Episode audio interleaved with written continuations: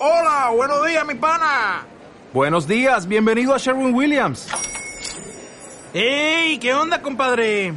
¿Qué onda? Ya tengo lista la pintura que ordenaste en el ProPlus app. Con más de 6.000 representantes en nuestras tiendas listos para atenderte en tu idioma y beneficios para contratistas que encontrarás en aliadopro.com. En Sherwin Williams somos el aliado del PRO.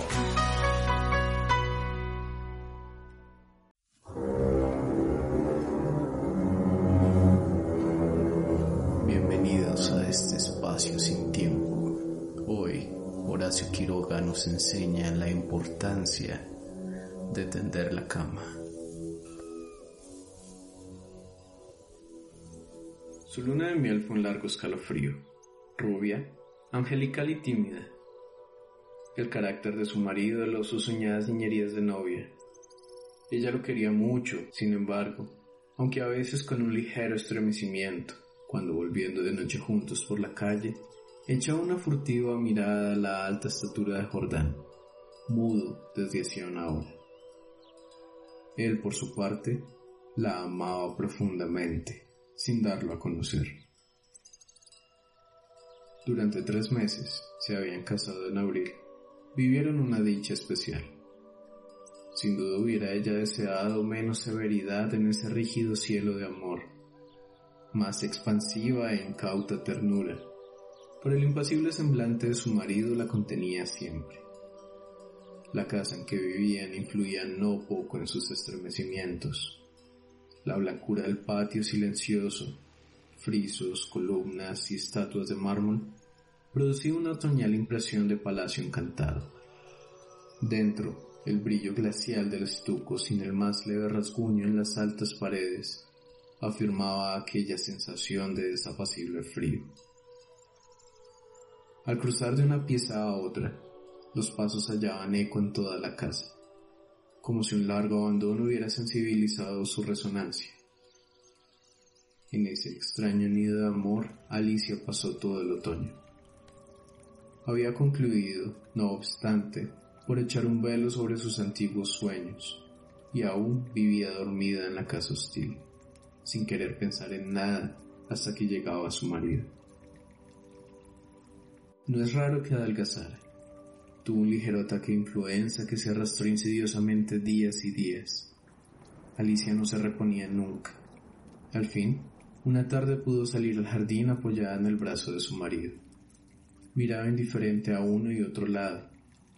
De pronto Jordán, con honda ternura, le pasó muy lento la mano por la cabeza, y Alicia rompió enseguida en sollozos, echándole los brazos al cuello. Lloró largamente todo su espanto callado, redoblando el llanto a la más leve caricia de Jordán. Luego los sollozos fueron retardándose, y aún quedó largo rato escondida en su cuello, sin moverse ni pronunciar palabra. Ese fue el último día que Alicia estuvo levantada. Al día siguiente amaneció desvanecida.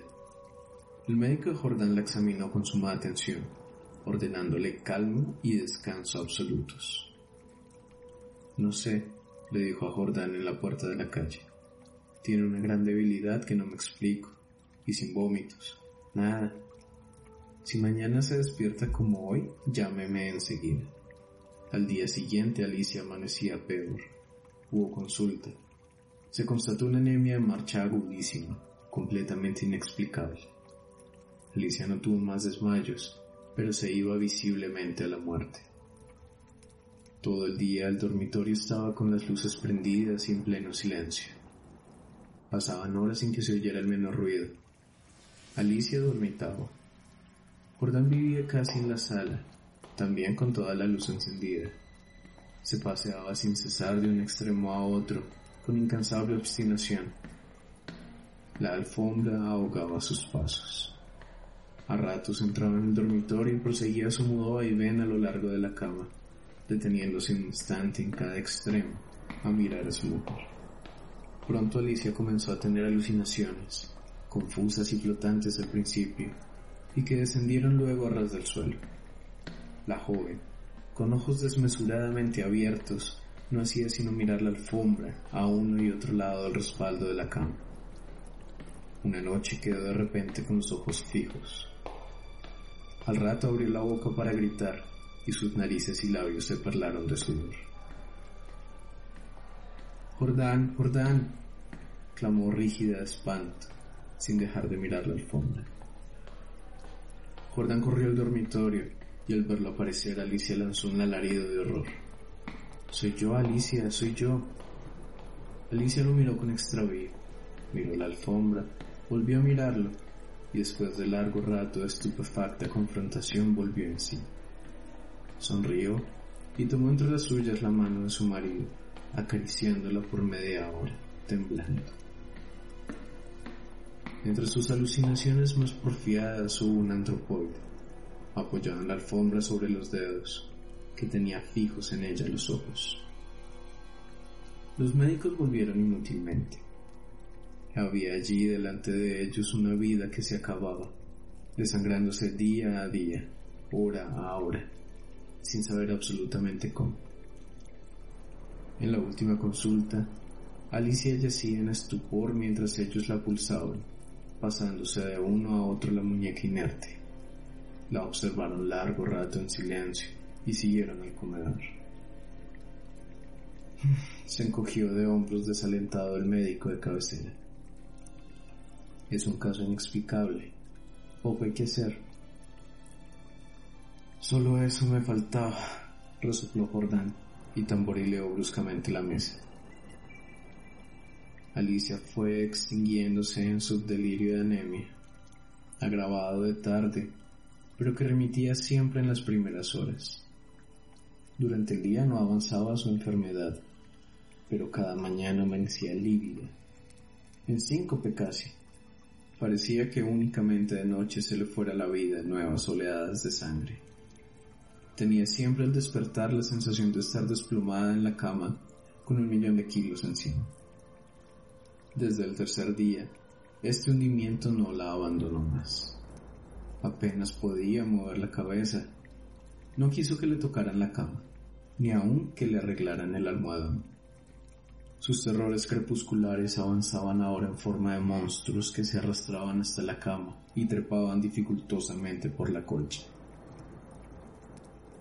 Perdió luego el conocimiento. Los dos días finales deliró sin cesar a media voz. Las luces continuaban fúnebremente encendidas en el dormitorio y la sala. En el silencio agónico de la casa no se oía más que el delirio monótono que salía de la cama y el sordo retumbo de los eternos pasos de Jordán.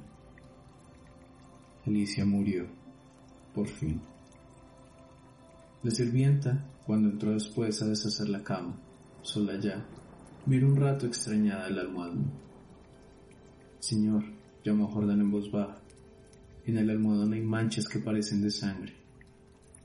Jordán se acercó rápidamente y se dobló sobre aquel. Efectivamente, sobre la funda, a ambos lados del hueco que había dejado la cabeza de Alicia, se veían manchitas oscuras. Parecen picaduras, murmuró la sirvienta después de un rato de inmóvil observación. Levántalo a la luz, le dijo Jordán. La sirvienta lo levantó, pero enseguida la dejó caer y se quedó mirando a aquel, lívida y temblando. Sin saber por qué, Jordán sintió que los cabellos se le erizaban. ¿Qué hay? murmuró con la voz ronca. Pesa mucho, articuló la sirvienta sin dejar de temblar. Jordán lo levantó. Pesaba extraordinariamente. Salieron con él y sobre la mesa del comedor, Jordán cortó funda y envoltura de un tajo. Las plumas superiores volaron y la sirvienta dio un grito de horror con toda la boca abierta, llevándose las manos crispadas a los bandos, sobre el fondo, entre las plumas. Moviendo lentamente las patas velludas, había un animal monstruoso, una bola viviente y viscosa. Estaba tan hinchado que apenas se le pronunciaba la boca. Noche a noche, desde que Alicia había caído en cama, había aplicado sigilosamente su boca, su trompa mejor dicho, a las sienes de aquella, chupándole la sangre. La picadura era casi imperceptible. La remoción diaria del almohadón sin duda hubiera impedido al principio su desarrollo, pero desde que la joven no pudo moverse, la succión fue vertiginosa. En cinco días, En cinco noches había el monstruo vaciado a Alicia. Estos parásitos de las aves, diminutos en el medio habitual, llegan a adquirir en ciertas situaciones proporciones enormes. La sangre humana parece serles particularmente favorable y no es raro hallarlos en los almohadones de pluma. El almohadón de plumas, Horacio Quiroga, tomado de cuentos de amor, de locura y muerte, 1917.